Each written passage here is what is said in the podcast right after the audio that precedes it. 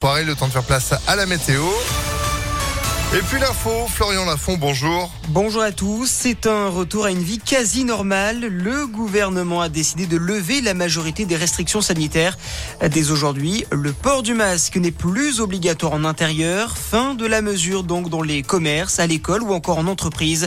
Le masque reste en revanche obligatoire dans les transports en commun ainsi que dans les établissements de santé.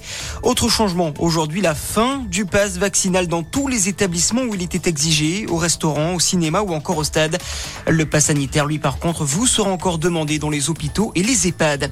Un allègement des mesures alors que l'épidémie de Covid repart légèrement à la hausse. 65 000 nouvelles contaminations par jour en moyenne cette dernière semaine. À l'hôpital, le nombre de patients Covid atteint presque les 21 000, des chiffres en hausse par rapport à la semaine dernière. L'actualité, c'est aussi la guerre en Ukraine. Un journaliste américain de 50 ans a été tué par balle hier à Irpin, près de Kiev. Il s'agit du premier journaliste étranger à perdre la vie depuis le début du conflit. Autre drame, à l'ouest, cette fois dans la région de Lviv, où une base militaire près de la frontière polonaise a été visée hier par une frappe russe.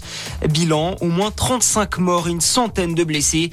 Des combats qui se poursuivent également à Kiev, Odessa ou encore à Mariupol, cette ville toujours privée d'électricité d'eau et de gaz après les bombardements.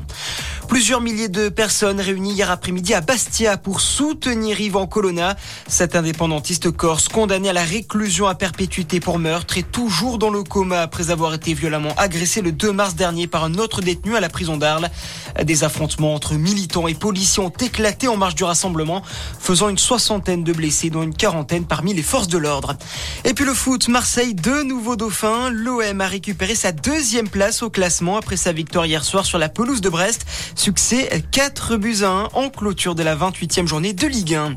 Voilà pour l'essentiel de l'actualité. Passez une excellente matinée à notre écoute. Ouais, une rencontre qui a fait mal, on va en parler avec euh, avec avec Sandrine, ce sera dans l'info à 6h30. Restez informés en attendant impactfm.fr 6h02.